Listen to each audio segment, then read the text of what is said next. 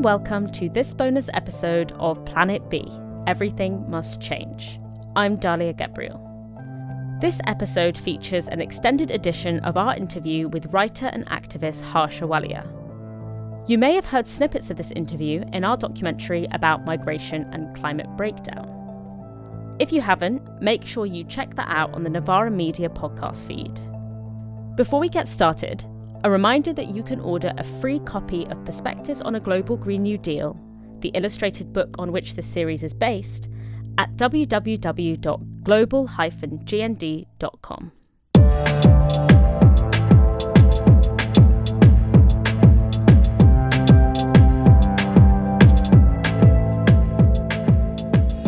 Harsha Walia. I'm based in Vancouver, unceded Coast Salish territories, lands of the Musqueam, Tsleil-Waututh, and Squamish nations. And I am the author of Border and Rule. Harsha Walia, thank you so much uh, for joining us. It's an absolute pleasure to have you here today. Can you begin by outlining the history of borders as, as part of capitalist modernity? How, how has the modern border come to exist? And most importantly, how has it come to be seen as an inevitable or natural part of our world? Thank you so much for having me and for starting with that just very small question. um, I mean, I, I, should say, you know, there there are historians of of borders that can probably answer that better than I.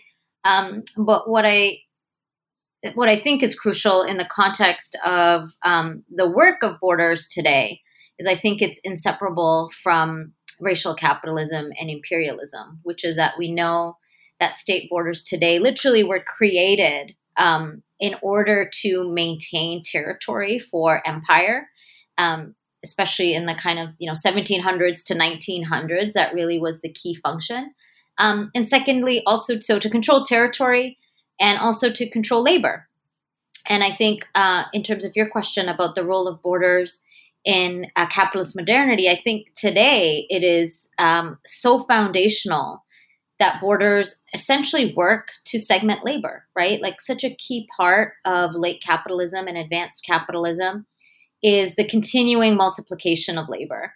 And as we know, this happens in many ways across race, gender, sexuality, and more. And then when we add citizenship, it becomes, you know, yet another bifurcation of the labor force. Um, and today, borders are so central to both imperialism and capitalism by really maintaining the asymmetry um, between the global north and the global south as we know it, right? Like the global north and global south would really cease to exist as we know it if it weren't for modern nation states and the ways in which the borders maintain the divisions between the north and the south in many ways whether that's you know the ability to wage war and drone warfare and imperialism and economic apartheid and global vaccine apartheid and to segment workers um, borders are just a central pillar of the ways in which imperialism and capitalism function today to really maintain the segregation that we know in the world today and, and white leftist movements in the global north, even those who consider themselves to be anti capitalist, have sort of historically abdicated the question of borders. Uh, and the question of migrants' rights. When sort of seeking particularly state power, it's always the arguments against borders that are the first to go, or one of the first to go. Could you sort of contextualize why you think this is, and what has the cost been for our anti capitalist movements?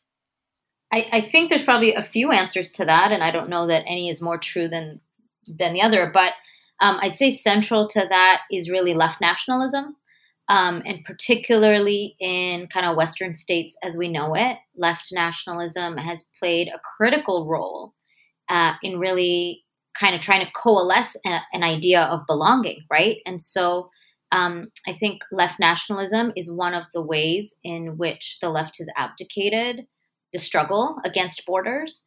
Um, the second is, and this kind of is speaks to left nationalism, but I think it's a bit broader than that.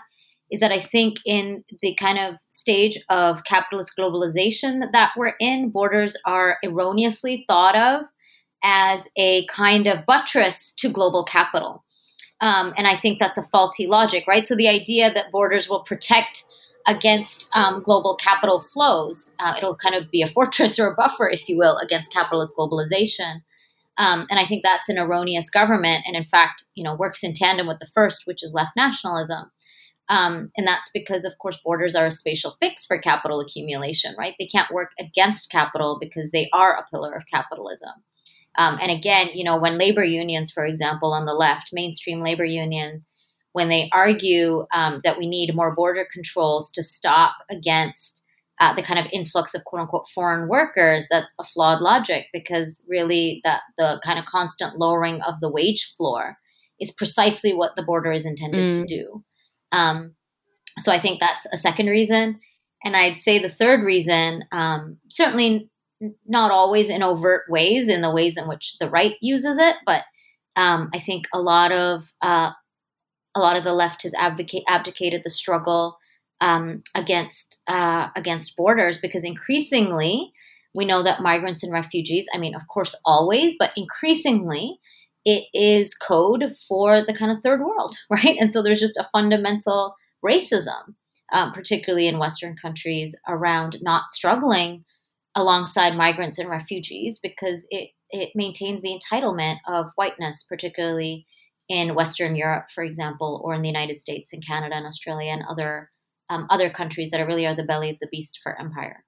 And I think this question of left nationalism is so integral because left nationalists sort of rarely identify as left nationalists. And I think that one of the ways in which we are seeing this in the Green New Deal conversation in particular is the Green New Deal sort of very trapped in national imaginary. So you have, you know, the US Green New Deal, and then the UK, you have the Green Industrial Revolution. And mm-hmm. there's this idea that every nation has its own sort of strategy around, you know, a Green New Deal around climate.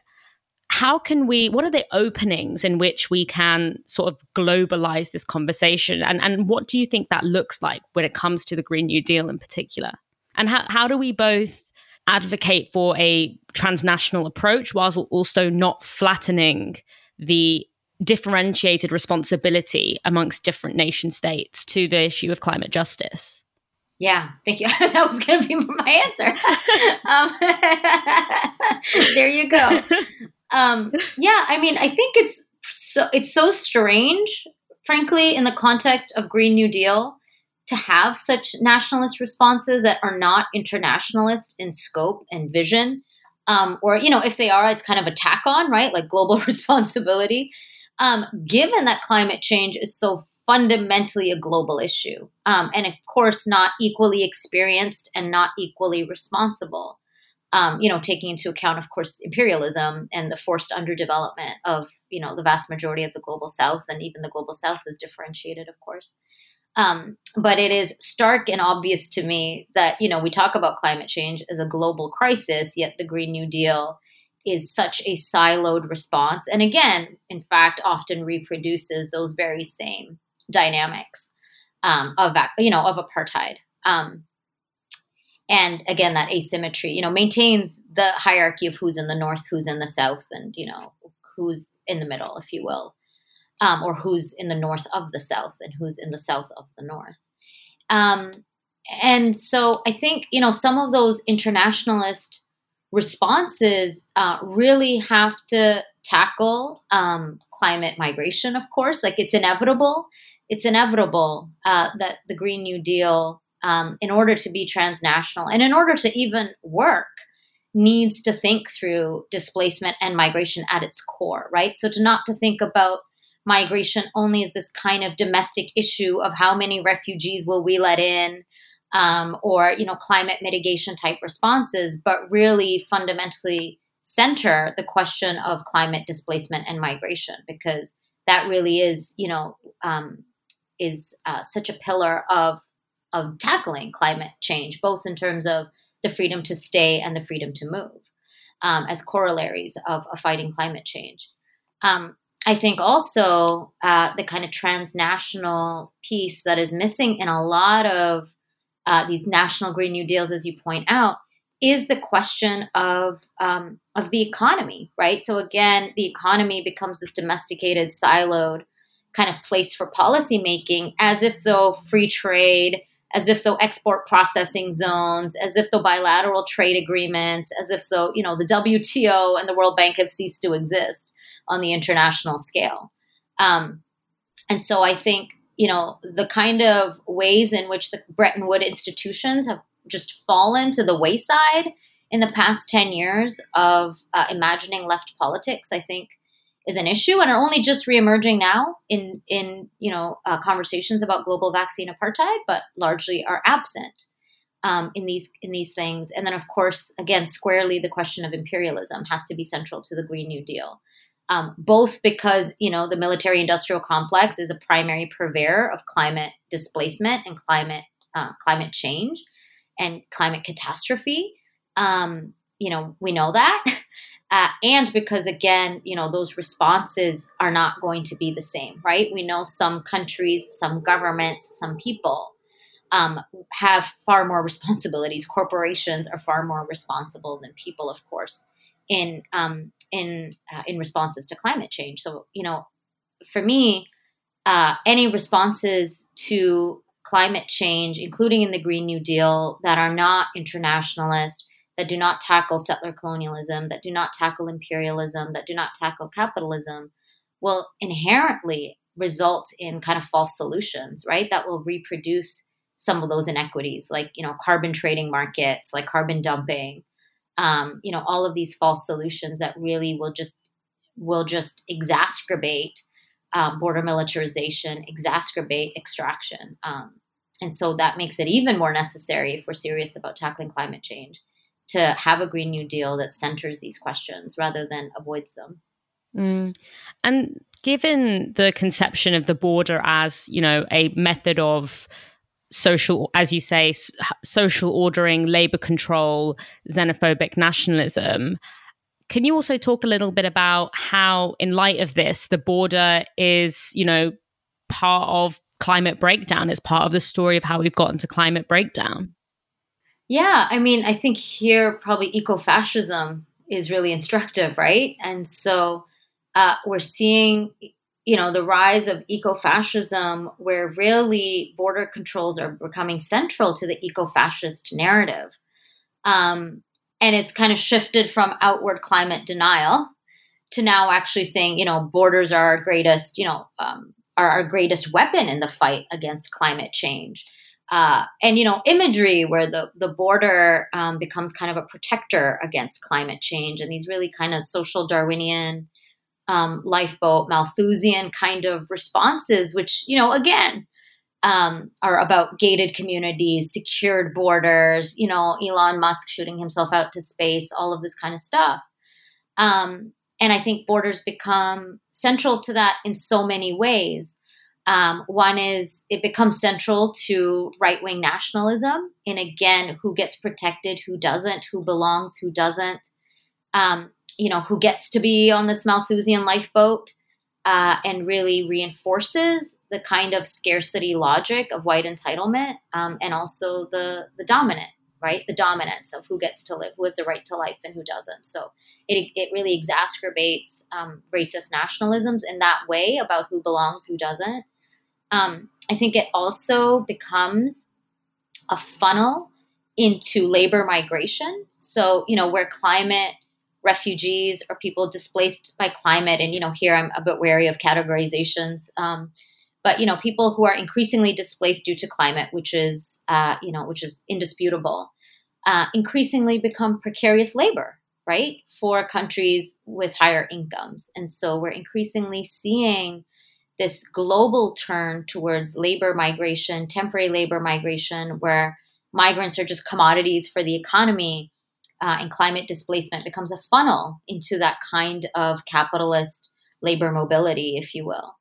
Um, and also, of course, you know, importantly, uh, the border becomes a key tool of securing the border. Um, and we see that, you know, in Europe, in Australia, in the United States, in Canada, in India, um, you know, all of these, all of these uh, geographies, all of these countries, all of these um, economic blocks have really made clear that one of their priorities for defense and for border sec- or, and for border militarization is to secure their borders against climate-induced migration, right? So where the climate, you know, is no longer something to tackle because our life depends on it, but because it's become the latest iteration of the migration crisis, right? Um, and so I think in, in that sense, thinking about um, the border, as you said, as you know, central to capitalism, to imperialism, to racist nationalism in an era of escalating climate change, the border becomes a way to resolve all of these um, in this moment. Mm. And how does that play out when it comes to internal, like migration happening within a border? Uh, how does the, that process of policing mobility and and and you know distributing precarity on the basis of mobility and through mobility how how does that figure in that in that kind of dynamic? I, you know india is a, is a perfect example of that. Yeah and i think you know that's that's where i think the um the ideas of mobility and immobility are perhaps more useful than migration right? Because migration um has just increasingly become synonymous with the state border itself when in fact bordering practices go far beyond the state border to, to you know to differentiate between who has mobility and who is immobilized um, and immobilization taking many forms right whether that's displacement or incarceration or precarity um, or you know forced insertion into neoliberalism um, just so many ways in which um, precarity is um, is distributed. And I think in terms of internal in terms of internal migration, um, the kind of questions that we've been, I think, called to heed increasingly in this past year during the pandemic, it's really the question of agriculture, right, and land. Um, and this is, I think, really central in thinking about internal migration, because of course, if we go back to the enclosures and primitive accumulation, that's the central question, right, is around land access to land, um, access to live off the land, which you know disproportionately impacts indigenous and peasant communities and rural communities and farming communities.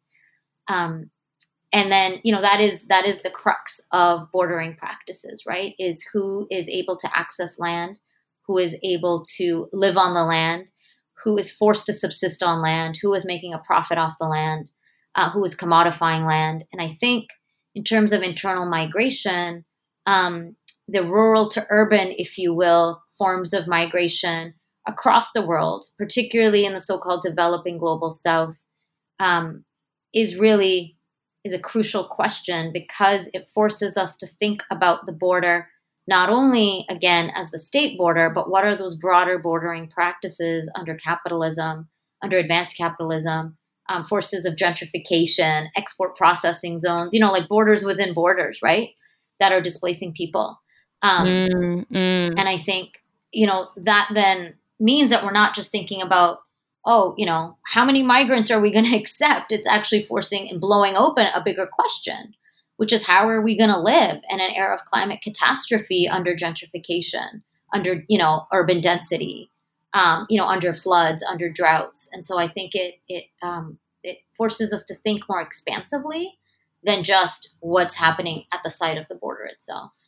And you you talked earlier about the uh, the militarization of the response to climate breakdown and how sort of the border is seen as a buffer uh, against climate breakdown. Can you speak about the other ways in which uh, sort of eco-fascism and the response of nation states to particularly in the global north to climate breakdown are very much overlapping i think you know there's a tendency to separate those two things but I think there's a way in which they're kind of feeding into one another, the nation state's response and, you know, grassroots eco fascist movements.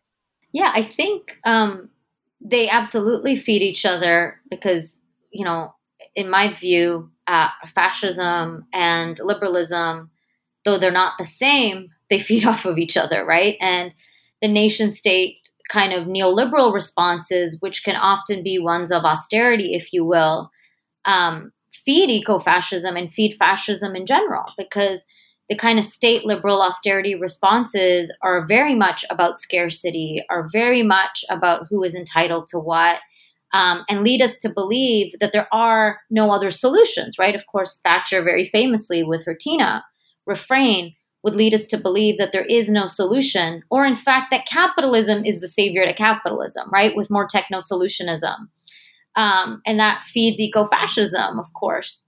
Um, and I think in Europe, this is um, most stark, where we see fascism generally as, you know, both a uh, response to capitalism and a response to the status quo, in as much as it is fascism um, as a response to uh, anti-migrant xenophobia, right? And so I think they work together because um, at the core of austerity responses is anti-migrant xenophobia, because the idea of who is entitled to what from the state uh, hinges on the ability to claim some kind of citizenship or status in the state. And migrants are almost always the first to be excluded, not only, and ex- not exclusively, but one of the many um, who are the first to be excluded from the idea of who belongs within the nation state. And so I think absolutely kind of um, seemingly centrist liberal responses to climate change very much feed eco ecofascism by um, escalating the politics of austerity, escalating the politics of scarcity, and escalating the politics of entitlement, um, which ecofascism really uh, feeds off of, um, and very much in terms of a false solution, right? Again, of capitalism and borders as somehow being the solution to this crisis. And I think one of the a really good example of sort of eco-fascism and sort of liberalism being related is in the fact that again part of this logic of who gets to decide who lives or dies um, you know, we often hear calls in these liberal institutions for the introduction of a protected category of climate refugee, which sort of feeds into the innocent versus guilty migrant. It confers refugee status on the basis of often quite a narrow idea of what it means to be displaced by climate change when climate related displacement does looks like so many different things and it's often compounded and related to other causes of displacement so what do you think would be a more all-encompassing demand to to deal with the the, the issue of climate related displacement in a humane and sort of uh, universal way yeah, I think it's um it's a double edged sword, right? Um, I mean, we know historically that the attempts, and you know, we have to get clear on the motivations, right? Because it's it's never neutral. Um, the very politically motivated um, work, historical work that has been done um, by the United Nations, by the IOM, the International Organization for Migration, um, to really create categories of who is a refugee versus who is a migrant versus who's a migrant worker versus who's an internally displaced person. Um, those were never politically neutral decisions. These, you know, these definitions were were created, um, particularly the work of the IOM in the '60s, um, not only in the context of the aftermath of World War II, which is the most common narrative that we hear about, but also very much in in the era of the Red Scare and of anti-communism, right? To to explicitly differentiate certain kinds of people on the move from others, and you know the U.S. played a key role in this in the '60s. Um, to, to really uh, create definitions of refugees as those fleeing communist regimes, you know, and, and the, the very differentiated response between those who were fleeing, uh, you know, um, the south, southeast of Asia, uh, particularly Vietnam and Cambodia, versus those who are fleeing from Cuba uh, or Haiti, right? So those are very different responses. And so uh, I think, you know, I use that as an example because I think now when we're hearing about new categories of climate refugees and climate migrant and climate induced migration, we have to see it in the context of how the fight to tackle climate change is increasingly about not actually people's right to stay and not to you know keep it in the ground um, but to prevent migration right? To increasingly limit the category of who can move under what conditions and to create exactly as you said this kind of picture of who is you know a, pure climate dis- induced or a pure, a pure climate refugee as if though there are no other factors, you know, like uh, political and economic reasons, right? Those completely intersect. Um, and it's also to create a kind of sanitized idea of what climate change is, as if though it is not itself a symptom of political and economic factors, right? And systems. Um, and so, this increasing move, I think, to mo- remove the climate from our underlying political and economic systems is what's at work here. Um, and I think it is to restrict the category of who can move under what conditions, right? Uh, and so I think an alternative demand really is um, a no border politics, right? That really encapsulate the, encapsulates the reality of global imperialism, of global apartheid, of you know capitalist globalization, of racial capitalism. Um, that is the only solution to the world that we live in. It's not to increasingly segment people into categories of people, um, but to turn the gaze onto the state, to turn the gaze onto the global systems of apartheid that we live under, and to demand no borders. And, you know, a no border politics, I want to emphasize, is different than an open border politics, right? An open border politics assumes that the world remains as is and we just open up the border. A no border politics is to see these interrelated systems, right? And to understand that the freedom to stay and the freedom to move are corollaries of each other. It's not just about people being on the move, but it's about dismantling racial capitalism, dismantling imperialism, such that the divisions between the North and the South no longer exist, right? Such that class no longer exists, um, such that we no longer live in a capitalist system, such that militaries are dismantled and prisons are dismantled. And so I think a no border politics um, is more expansive in that it sees these systems as interrelated um, and doesn't just kind of play to um, really dangerous reformist solutions that continues to uh, differentiate and create categories of people. And so, what do you say to those who argue that no borders is not a practical demand for a Green New Deal? You know, I'd probably say the same thing to people who think, you know, uh, an end to capitalism is not pragmatic or an end to imperialism isn't pragmatic, which is that literally people's lives depend on it, right? So, a politics of pragmatism that continues to presume and accept as its foundation that some people have a right to life and others don't is fundamentally immoral. And it's not what any project um, of liberation or any vision of justice is rooted in. It's just fundamentally not. Um, so I think it's, uh, you know, it's not intended to solely be pragmatic, it's intended to be what's needed.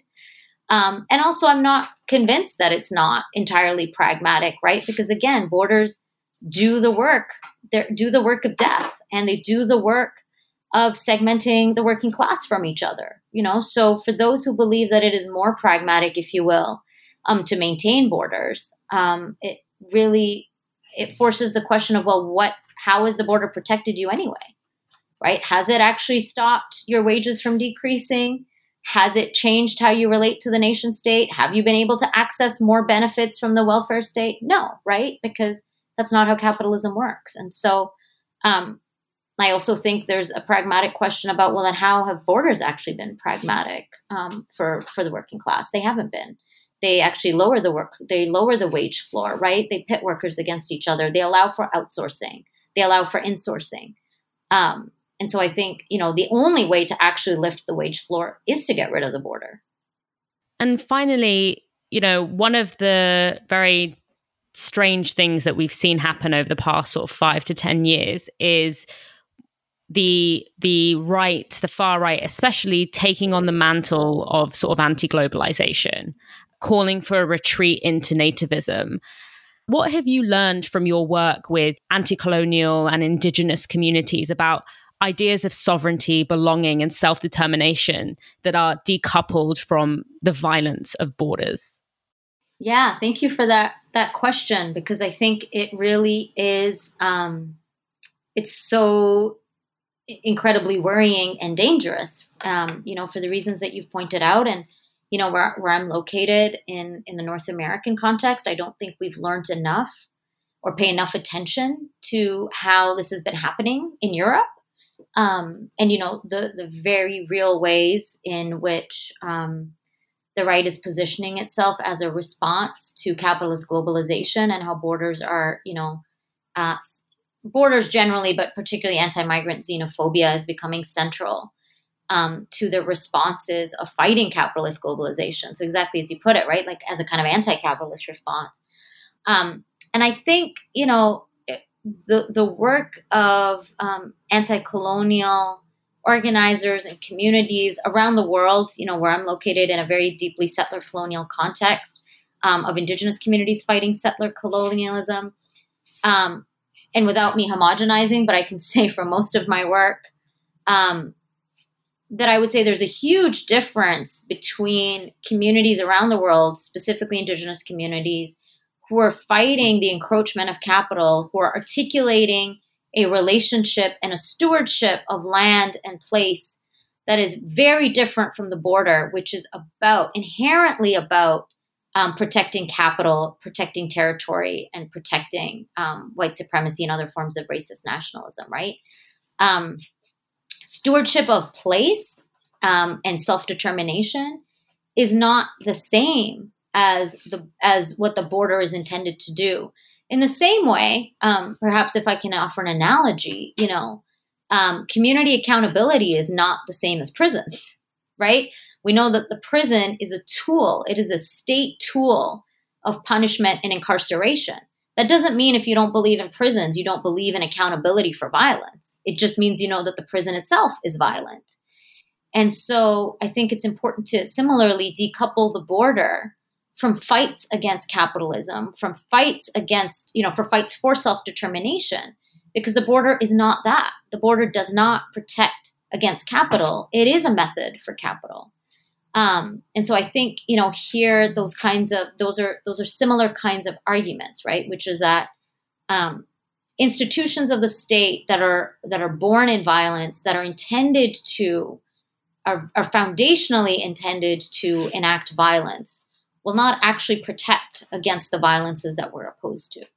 Um, and I think the ways that we decouple them is to make clear that the border is actually not about autonomy. The border is not actually about self determination. The border is about capitalism and imperialism. Um, and that is a key difference from communities who are fighting for actual self determination, who are actually fighting against capitalist onslaught, and who are also constantly reimagining what belonging means, right? It's not about these essentialist ideas of race. Um, it's actually about stewardship, belonging, and accountability and relationships to one another. Harsha Walia, thank you so much for joining us. It's been an absolute honor to have you. Thank you so much. I always love being in conversation with you.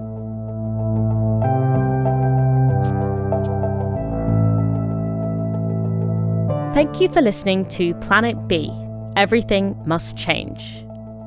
This series was produced by Freddie Stuart and made possible by the generosity of the Rosa Luxemburg Stiftung. The music and sound was produced by Ben Heyderman, and the podcast artwork was designed by Tomekah George and Pietro Garrone.